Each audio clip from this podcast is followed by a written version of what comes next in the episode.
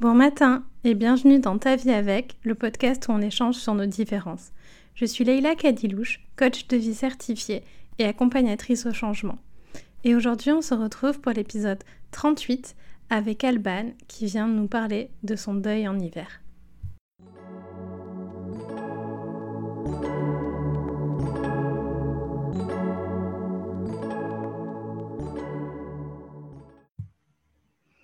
Bonjour Alban. Bonjour. Est-ce que tu veux bien te présenter pour les personnes qui ne te connaissent pas, s'il te plaît? Oui, alors je m'appelle Alban, j'ai 26 ans. Je suis anciennement euh, astrophysicienne et je suis à présent coach agile. Merci. Euh, est-ce qu'on euh, peut te retrouver quelque part sur, sur Instagram?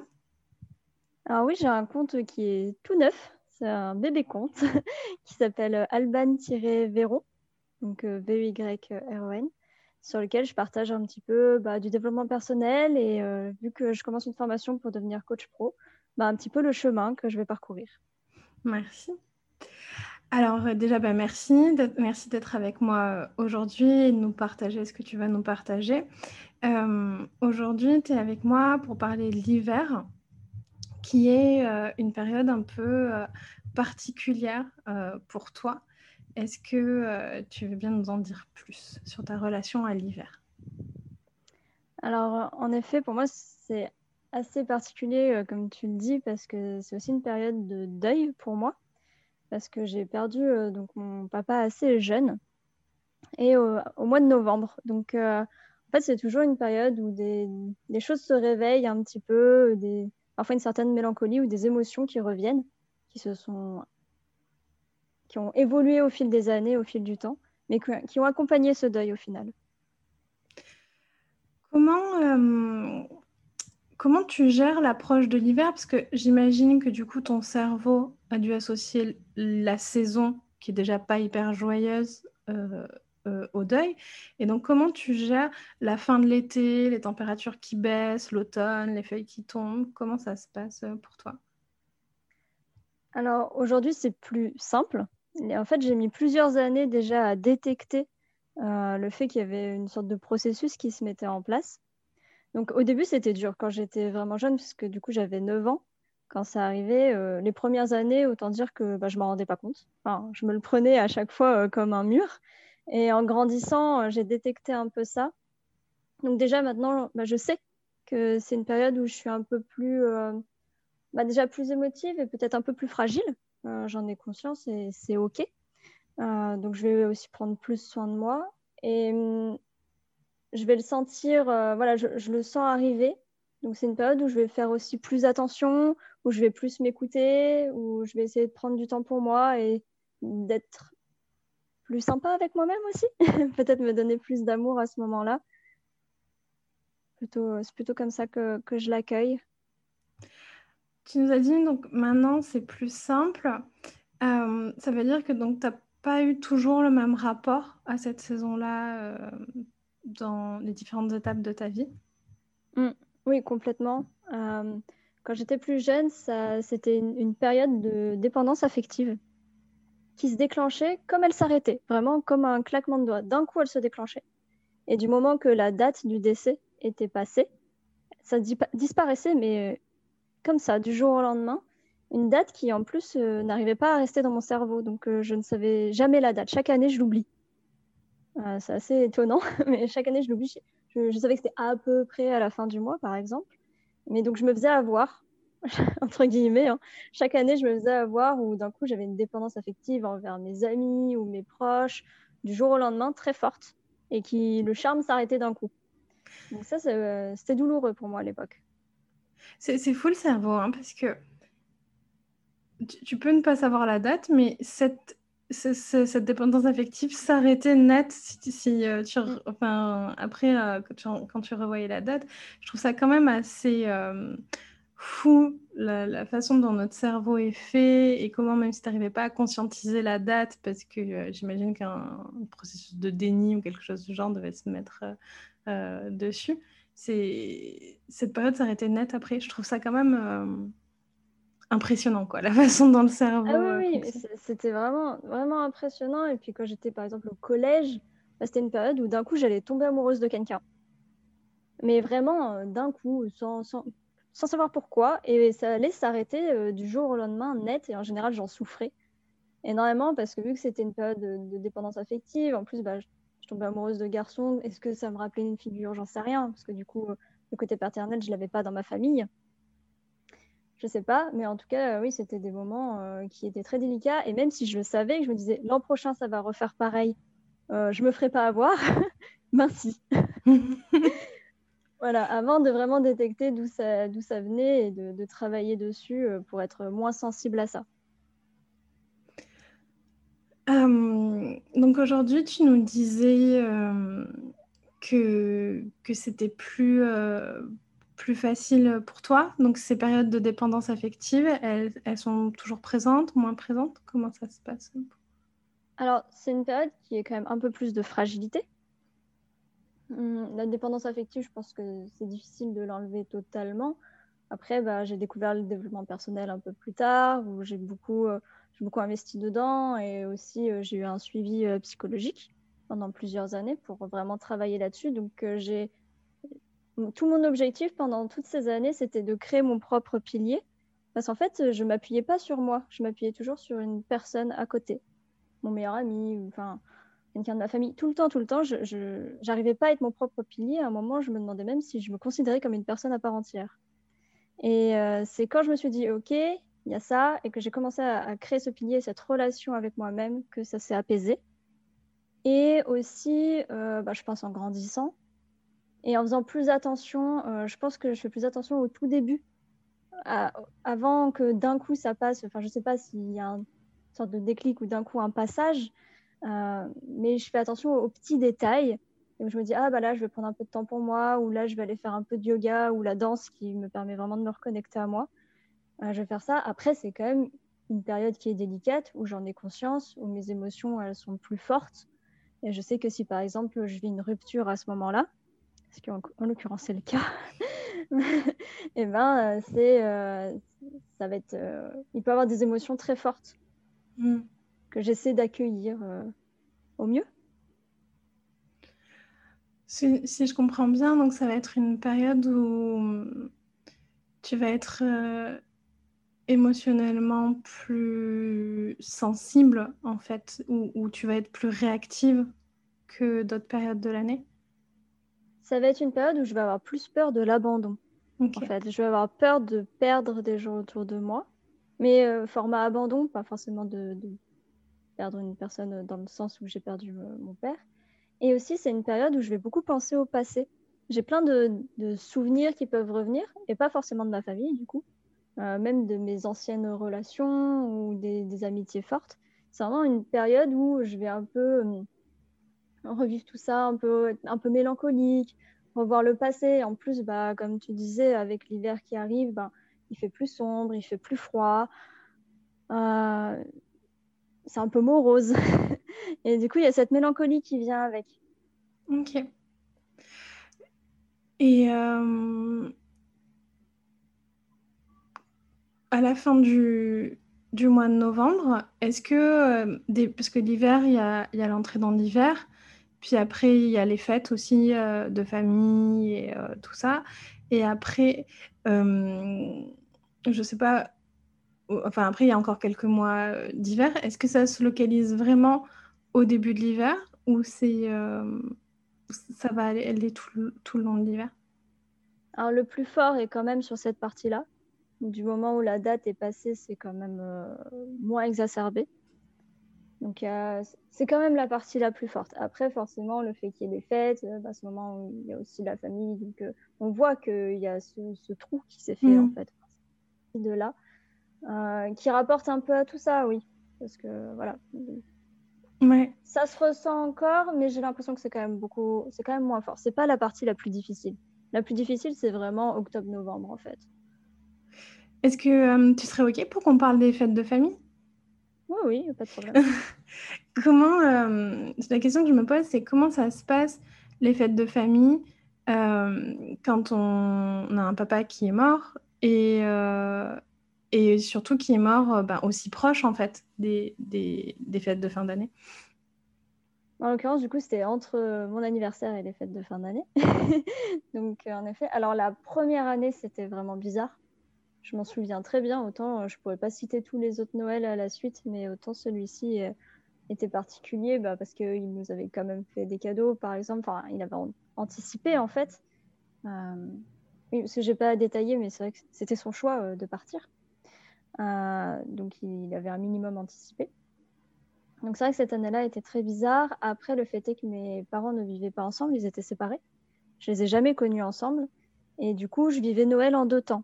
Avant, le premier soir, enfin le soir de Noël, c'était du coup du côté de mon père, et le lendemain du côté de ma mère ce qui a continué pendant un petit moment et qui au final s'est dissipé, qui fait qu'en fait j'ai perdu contact avec la moitié de ma famille.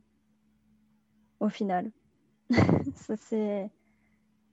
comme ça oui, que ça s'est euh, petit à petit, au fil des années, euh, ça a évolué de cette manière-là.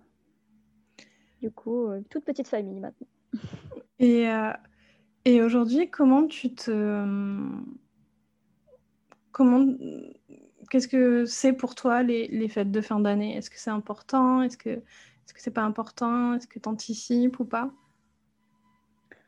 Alors, euh, dans un sens, pour moi, c'est pas très très important parce que du coup, euh, ça fait que du côté de ma mère, c'est vraiment une toute petite famille. Donc, euh, au final, on est 4-5 et on n'est pas non plus ultra proche dans le sens où on se voit pas super souvent. On s'aime beaucoup, mais on n'a peut-être pas cette manière-là de le communiquer. Euh, avant, avant, oui, quand j'allais encore du côté de mon père, où c'est pour le coup une grande famille, ma mamie avait 12 frères et sœurs, donc c'était une grande famille. Euh, là, oui, qui dit des grandes familles, j'ai l'impression qu'il y a un peu tout le temps des histoires, tout le temps des choses qui se passent. Donc je savais que émotionnellement, ça allait être dur, surtout que bah, c'est de ce côté-là euh, que mon père n'est plus là et que pas tout le monde, enfin tout le monde fait son deuil aussi à, son rythme. Euh, voilà, pour ma amie qui a perdu son fils, euh, je pense qu'elle le fera jamais, en l'occurrence. Et du coup, bah, vu qu'avec mon frère, par exemple, mon frère ressemble beaucoup physiquement à mon père, bah, c'était une période où on lui le rappelait tout le temps. C'est Ah, qu'est-ce que tu ressembles à ton père? C'est pas forcément facile. Moi, j'ai exactement les mêmes yeux que mon père et je suis la seule. Pareil. Et euh, donc, ça, forcément, ça peut être des moments difficiles et en fait, le déclic qui a reséparé ces Noëls-là, c'est quand mon grand-père est décédé, où là, du coup, bah, les Noëls se sont vraiment séparés. Donc aujourd'hui, non, ce n'est plus une appréhension. Et c'est pas non plus super important. Là où c'est le plus important, c'est j'essaie de trouver vraiment euh, des choses qui, vu que c'est des personnes que je vois pas toujours euh, fréquemment, enfin mes cousins par exemple, j'essaie de trouver des cadeaux vraiment qui plaisent. Enfin, moi j'aime bien en fait. Du coup, c'est cet aspect de, de, faire des surprises, d'avoir pensé à l'autre euh, en amont. Voilà, mais je suis pas, euh, enfin, je cours pas après tout ce qu'il y a autour du repas, tout ça. Je, partage un peu de ton vécu. Moi, mon papa n'est pas mort, mais ça fait 22 ans que je ne l'ai pas vu. Et cette idée d'éloignement, tu sais, de, au fur et à mesure, ça s'est éloigné, ça s'est coupé, et, que tu disais par rapport à ta famille paternelle. Et je partage aussi, moi j'adore les fêtes de fin d'année parce que un de mes langages de l'amour principaux c'est les cadeaux. Donc j'adore, j'adore pour ça, mais le côté grand repas, grande réunion de famille et tout, ben, je suis un peu comme toi, je connais pas spécialement, donc je suis pas non plus forcément après ça. Qu'est-ce que J'imagine qu'il y a des gens qui nous écoutent qui ont vécu un deuil aussi et, euh, et qui l'associent peut-être à, cette saison-là et à cette, euh, cette anticipation de cette, euh, de, de, cette période-là. Qu'est-ce que tu voudrais leur dire? C'est une bonne question. Je pense qu'on vit tous d'une manière très différente. Je pense qu'il faut accepter de passer par toutes les étapes du deuil déjà et que ça peut prendre du temps parce que quand j'étais euh, voilà j'avais 9 ans et quand on me disait enfin j'entendais euh, des adultes du coup à ce moment-là autour euh, dire ah mais on apprend à vivre avec ou des choses comme ça. Alors que moi, à ce moment-là, j'étais persuadée que ça allait se terminer, enfin qu'il y avait un, point de départ, un point d'arrivée et qu'après, que tout allait s'arranger entre guillemets. Moi, au final, j'ai appris à passer par les différentes étapes. Au début, à être triste. Après, j'avais besoin d'en vouloir à quelque chose ou à quelqu'un, sauf que bah, lui, c'était son choix. Donc, bah, je lui en ai voulu. ce qui avait été dur. Voilà, je, suis passée par ces étapes de essayer de comprendre, d'être triste, la colère, euh, au début le déni. Euh, je suis passée par toutes ces étapes-là et je pense, je pense que ça peut être bien de se renseigner et de les connaître en amont. Par exemple, parce que moi, quand j'étais petite, je ne les connaissais pas. Donc, euh, je suis passée par toutes ces étapes un peu dans le flou, parfois en culpabilisant, d'en vouloir à mon père, par exemple. Et je pense que ça a été le plus long. Et après, ce qui a été pour moi la clé, alors, je ne dis pas que c'est le cas pour tout le monde, hein, mais ce qui a été pour moi la clé, c'est le pardon. Mm. C'est un moment d'accepter, de dire bah, maintenant, je, je, suis OK avec ça, je suis apaisée, j'ai pardonné bah, la situation ou la personne ou la maladie, enfin, tout dépend de ce qui s'est passé, mais l'événement en soi. Et euh, du moment que je l'ai accepté, il y a eu un gros changement parce que quand j'étais jeune, j'avais une sorte de. moi, j'appelais ça une sorte de noirceur dans le cœur. J'avais un truc très lourd vraiment très lourd, qui faisait mal, qui était tout le temps là et je pensais que je vivrais toute ma vie avec. Et euh, en fait, euh, je, fais, je, fais, de la photo, je suis modèle photo et on m'a proposé un projet il y a quelques années qui s'appelle le Dark Duality Project, où le but c'était justement de faire euh, ressortir bah, les blessures qu'on avait pu avoir en mettant de la peinture noire, mais sans se voir, en fait, vraiment sur le ressenti. Et donc je m'étais reconnectée à ça et à ce moment-là, bah, je me suis rendu compte que c'était plus là. Et c'est là qu'en fait, j'ai compris que euh, j'avais pardonné, que j'avais accepté et tout s'était vraiment apaisé. Et je pense qu'à ce moment-là, j'avais fait 98% euh, euh, de mon deuil. Il restait encore un petit, petit truc à finir, mais ça, ça, fait toute la différence en fait. Vraiment d'être passé par les étapes et un jour, juste d'avoir pardonné. C'est super beau euh, ce que tu nous euh, partages, Alban. Euh, en effet, le, deuil, c'est un chemin d'acceptation, comme, comme tu le dis, et ça passe par plein, plein d'étapes qui sont différentes aussi. Enfin, l'ordre, parce que vous allez, si vous cherchez les étapes du deuil, vous allez avoir beaucoup de théories, mais l'ordre, en fait, est changeant pour tout le monde, et on peut aussi euh, passer d'une étape à l'autre, puis revenir dans une autre, euh, enfin, et, naviguer entre euh, les, différentes étapes. C'est la même chose en fait quand on a la maladie chronique, il y a un deuil de la personne qu'on était aussi à, faire. J'ai fait un, des premiers épisodes, si vous voulez voir, qui s'appelle le chemin d'acceptation. En fait, que ce soit un deuil, une maladie ou, peu importe, c'est du moment qu'il y a un deuil, enfin, c'est la, même, la même chose.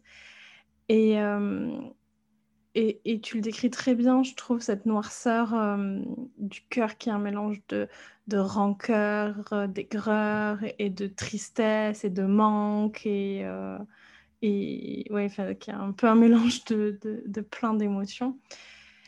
Et, et tu décris très bien aussi qu'il n'y a pas un, un, switch, tu sais, où... parce que quand on rentre dans ce chemin-là, on a l'impression qu'à un moment donné, on sera comme avant en fait. Mm. Que... oui, ça te parle, c'est quand que je reviens comme avant. Vrai. Oui, oui, oui, pendant longtemps, j'ai cru un peu ça, euh, qu'un jour, que déjà j'aurais des réponses, un peu du pourquoi. Comme si un jour j'allais le croiser et pouvoir poser mes questions. Et un jour, j'ai juste réalisé que, bah non, en fait. C'est pas dans trois ans, dans dix ans. Non, je ne vais pas le croiser un jour et poser mes questions. Et c'est accepter ça aussi. Oui, c'est comme si on, arrêtait d'attendre, en fait, au bout d'un... Mmh, c'est ça. Ouais, au bout d'un moment. Et, euh, souvent, on entend l'expression faire son deuil. Et je me suis longtemps demandé, mais ça veut dire quoi faire, euh, faire son deuil? Parce que ma croyance, c'était on revient comme avant. Et en fait, non. Et tu le dis très bien, c'est faire son deuil, c'est ce moment où on n'a plus ou moins cette noirceur du cœur et où on accepte en fait, on arrête d'attendre et on accepte euh, ce qui s'est passé. Après, ça veut pas dire qu'à des moments on peut pas être triste. Ça veut pas dire qu'à des moments on va pas y penser. Enfin, c'est pas comme si d'un coup on avait effacé la personne de notre vie et de notre cœur pour moi, c'est pas ça. Même si le deuil il est fait et qu'on a accepté, ça veut pas dire qu'à des moments, il se passe pas un point dans notre vie. On se dit, ah bah tiens, j'aurais aimé qu'il soit là, ou là, peut-être qu'il aurait été fier de moi, ou à des moments, il pensait, ou juste regarder bah, peut-être euh, nos amis, en fait, les voir avec leurs parents, se dire, ah ouais, ça me manque en fait, euh, ou la personne me manque, et je pense que, que c'est OK. Et par rapport à la question que tu me posais tout à l'heure, euh, les conseils que j'aurais pu donner, il y, y, a un point du coup qui vient de me venir à l'esprit, si, si, je peux me permettre de l'ajouter.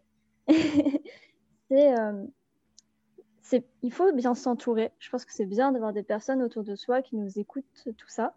Et je pense qu'après, encore une fois, c'est à mon sens, qu'il faut avoir conscience que ces personnes, euh, elles peuvent pas tout comprendre et que même, même si moi aujourd'hui, par exemple, j'ai déjà vécu un deuil, si ma meilleure amie euh, en enfin, allait en vivre un, par exemple, je pourrais être là pour la soutenir, mais je pourrais pas comprendre ce qu'elle ressent. C'est impossible parce qu'une fois qu'on l'a on peut le comprendre sur l'instant même. C'est des douleurs tellement fortes. C'est comme une rupture, parce que les ruptures amoureuses, finalement, euh, c'est aussi des deuils.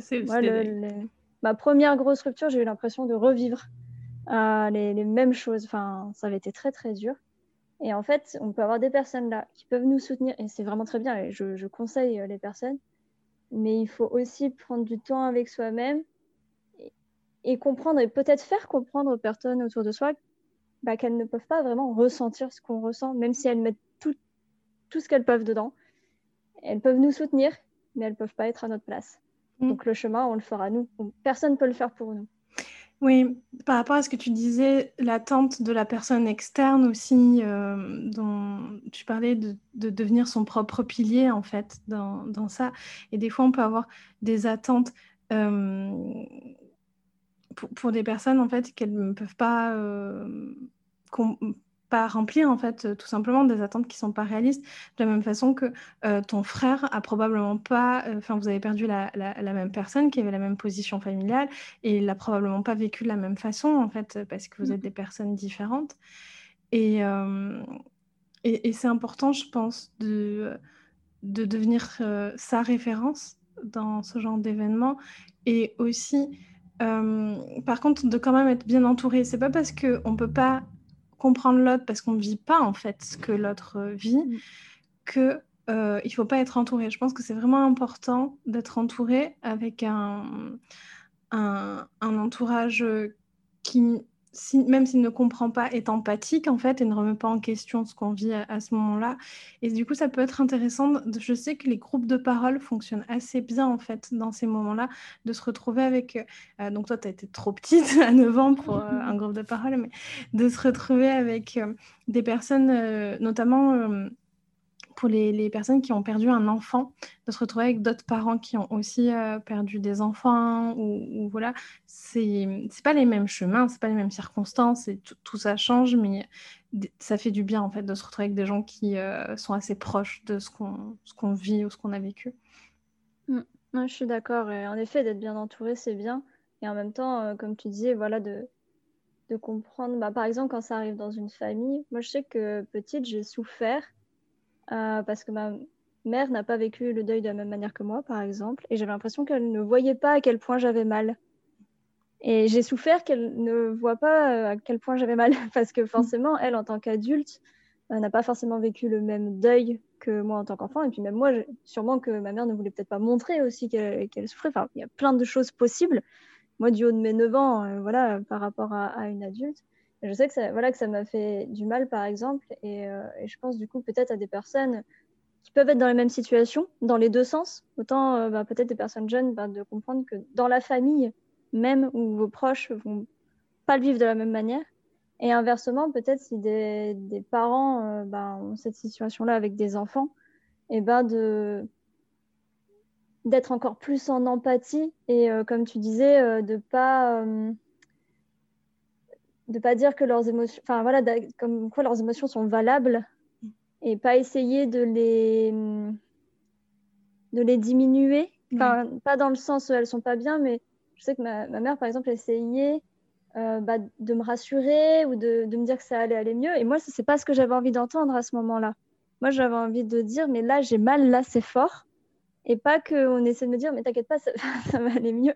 Enfin ça, ça va être moins fort ou c'est moins fort que ce que tu crois ressentir, alors que non, pour moi, c'était fort à ce moment-là. Et du coup, ça avait fait une sorte de violence un peu supplémentaire, inconsciente. Oui, pas minimiser en fait ouais, les émotions ou ça va passer ou, ou quoi. J'ai l'impression que dans ces moments-là, on a juste besoin d'être écouté, entendu en mmh. fait dans notre, euh, dans notre douleur. Et euh, c'est pour ça qu'on ne peut pas vous donner de conseils sur euh, comment accompagner des personnes qui seraient dans la même situation parce que je pense que le meilleur conseil à donner, c'est demander lui de quoi tu as besoin, comment je peux t'aider en fait.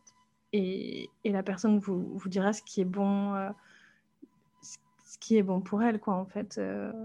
Euh, je sais que moi, ça m'avait fait vachement bien dans les deuils que j'ai vécus, qu'on me rappelle que ça va passer, qu'à un moment donné de ma vie, euh, je souffrirai moins, en fait, que, c'était euh, temporaire. Mais je sais que ça, beaucoup de gens vont le vivre comme de diminuer la douleur, en fait, tu vois, à ce moment-là. C'est pour ça qu'on demander aux, gens directement concernés, euh, même euh, l'hiver, c'est vraiment quand même une période particulière. Et c'est une période particulière où quand en plus on vit des événements de vie euh, dévastateurs, comme toi, la, mort de ton papa, on se retrouve dans une saison où déjà tout le monde a moins le moral pour des raisons météorologiques, avec des événements dévastateurs. Et, du coup, ben, si c'est pas votre cas, vous, j'ai envie de vous dire, soyez vigilants des personnes qui vous entourent et demandez-leur, si vous voulez les aider, euh, demandez-leur comment vous pouvez faire en fait, pour eux, de quoi ils ont besoin. Mm. je suis d'accord et en même temps, des fois, des personnes ne savent pas. Mm. Je sais que j'ai voulu aider des personnes qui me disent que du coup, elles ne savaient pas ce dont elles avaient besoin. Et là, pour le coup, euh, je sais apparaître là et montrer à la personne qu'on est là et dire, bah écoute, s'il y a un moment... Euh, tu vois que tu as besoin de quelque chose, bah, tu sais que je suis là à côté, j'attends à côté de toi. Pour l'instant, c'est la solution que j'ai trouvée. Je ne sais pas si c'est la plus adéquate. Je ne sais pas si c'est la mieux non plus, mais en tout cas, moi, c'est ce que je fais. Ouvrir ces espaces de parole, euh, savoir qu'on que prendre des nouvelles régulièrement, donc savoir que quelqu'un euh, prend nos nouvelles, savoir qu'on a quelqu'un à qui on peut parler. Euh, je pense que c'est déjà beaucoup et que c'est assez rare en fait, même dans euh, ce monde. et que, enfin, en tout cas, nous, c'est ce qu'on s'efforce de faire. je vous le dis régulièrement, vous pouvez venir me parler avec moi sur, sur Instagram. Et si vous voulez venir faire un épisode aussi dans ta vie avec, montrer les différentes facettes de, les différentes réalités de vie. Et accueillir les propos de l'autre dans le non-jugement, en fait. Je pense que c'est ça, Alban, tu vois, qui, qui, fait du bien de, de pouvoir dire à quelqu'un que, euh, que là, on est super mal pour ça et que, en fait, en vrai, il n'y a pas vraiment de raison et tout, mais, mais voilà, mais euh, ça fait du bien, quoi. Mm, je suis d'accord, même juste dans un climat, euh, comme tu disais, d'hiver, hein, qui, qui, commence, ça peut être des moments nostalgiques pour certains, tristes pour d'autres, ou même une sorte de solitude, même avec soi. Et euh, je pense que juste être à l'écoute et euh, pouvoir en parler, en tout cas euh, aussi savoir ce qui nous permet de recharger les batteries. Parce que j'ai l'impression que c'est une période où on perd un peu en énergie, parce qu'avant on avait peut-être le soleil, on sortait, enfin c'est peut-être plus facile. Là, quand il fait plus froid, bah, sûrement que ça nous demande plus d'énergie à notre corps aussi. et de savoir, je pense que c'est bien aussi de savoir, du coup, peut-être même de se faire une petite liste de ce qui nous fait du bien et ce qui recharge nos batteries. Oui. Euh, autant avec les autres qu'avec soi-même aussi. Je pense qu'il y a des moments où il faut réussir à, entre guillemets, à se faire face, à se connecter à soi, à l'intérieur de soi et de se faire un, câlin mm. intérieur. C'est-à-dire, je, je, suis là pour, euh, pour moi-même. J'aime beaucoup cette image du câlin intérieur. Et, euh, et, et, ce que tu nous as dit aussi, que dans cette période qui est plus difficile pour toi, bah, tu redoubles de vigilance et de prendre soin de toi, en fait à ce moment-là et tu, tu l'as très bien décrit. Et, et, et, ça, c'est l'amour de soi. Et, et c'est ça, en fait. Quand vous devez vous aimer deux fois plus quand ça va pas, quoi, en fait. Mmh. Et c'est pas forcément facile. Hein. Ah non, non. Voilà, j'essaie de faire ça au maximum. Mais je regardais le mois dernier, j'avais pris plein, plein, plein, plein de travail. Enfin, le mois dernier, c'est les dernières semaines. Et en fait, je, je me suis dit, est-ce que c'était pas pour éviter de penser? Voilà, ou des choses comme ça. Et du coup, je me suis dit, bon, hop, là, on, met un, coup de frein et on va prendre soin de soi. Euh, mais parfois, on ne se rend pas compte, en fait, qu'on a un peu des mécanismes, euh, alors, je sais pas si c'est d'autodéfense ou un peu pour fermer les yeux sur ce qui se passe vraiment. Et, même si on a l'habitude, même au fil des années, bah, parfois, le cerveau, comme tu disais, il, est, il a quand même tous tout, tous ses secrets et il sait déjouer aussi pas mal de choses. Oui, complètement. on va se quitter sur cette image du câlin intérieur. Faites-vous Faites-vous un câlin intérieur en hiver, que vous ayez vécu des choses difficiles ou pas, ça fait du bien. Euh, merci beaucoup Alban d'avoir été là avec nous aujourd'hui. Où est-ce qu'on peut euh, te retrouver du coup si on veut échanger avec toi, si on veut voir ce que tu fais, si on veut te suivre? Bah Déjà, merci beaucoup pour l'invitation. Je trouve que c'est un super euh, bon échange, ça fait super plaisir. Et du coup, bah, si des personnes veulent me contacter, bah, sur Instagram, donc alban-véron. Euh, ce sera bah, avec plaisir euh, d'échanger. N'hésitez pas à aller échanger avec Alban, puis je vous mets euh, tout dans la barre d'infos. Merci. Merci beaucoup.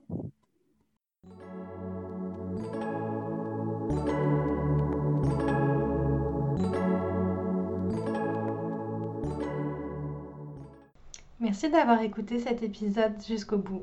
Si tu veux être accompagné à accepter ta différence et trouver ta mission de vie, je propose un accompagnement individuel. Si tu as aimé cet épisode, laisse une bonne note ou un commentaire sur la plateforme de ton choix. Et abonne-toi. Force et amour à toi.